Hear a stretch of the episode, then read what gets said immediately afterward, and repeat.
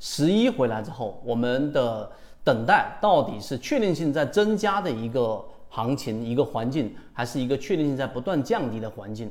如果你认为是前者，在评论区回复一一；在如果你认为是后者，回复一下二二。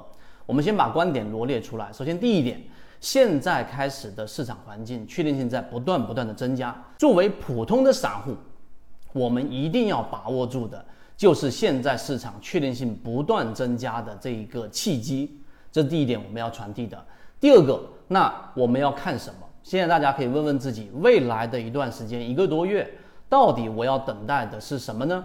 对吧？我们圈子的观点很清晰，告诉给给大家，就是现在我们要等待的就是三千点的破位。指数呢，在节前的最后一个交易日是到了三千零四十三点，平均股价是去到了十六块三毛钱。那实际上都是在一个临界点，也就是我们一直在讲的不破不立。那到底不破不立是什么一个概念？实际上不破不立就是所有人都在等。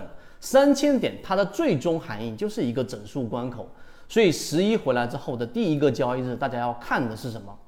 看这个三千点，因为我们都知道节假回来之后，市场往往都会有一波节假股的一个行情，所以市场会有一波这一个上行，而这个上行到底能不能够像我们所说的三千点的保卫战站站不站得住？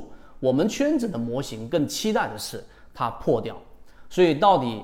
呃，这一个在市场处于相对低迷的行情，你知道自己在等待什么信号，是你后面能够把握利润的一个关键。所以第二点，大家要知道，市场我们要等待的是市场的破位，市场的恐慌，因为我们在前面一波等待市场并没有发生恐慌。那么十一回来之后，三千点破位之后，市场出现群体超跌，就是我们要等待的第二个我们所要传递的重要信号。第三个。大盘的含义里面，我们今天拿出一个很重要的观点给大家。现在这一波调整，尤其是外围市场在不断的这个利率的增加，啊，通货膨胀，然后钱越来越不值钱。所以，如果你是 A 股的交易者，手里面掌握现金，或者说我就是一个普通的老百姓，我手里面拿着是流动的现金，实际上是在不断贬值的。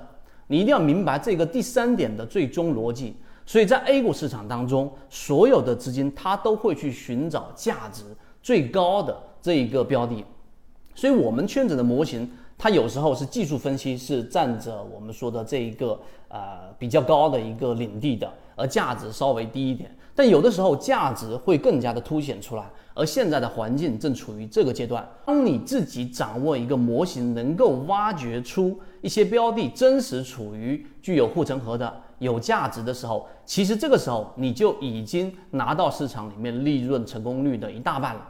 剩下的呢，你必须要用这一个技术分析来进行补充。就这些标的还是比较多，那么于是我要找到他们是在技术分析模型当中靠近起爆点的。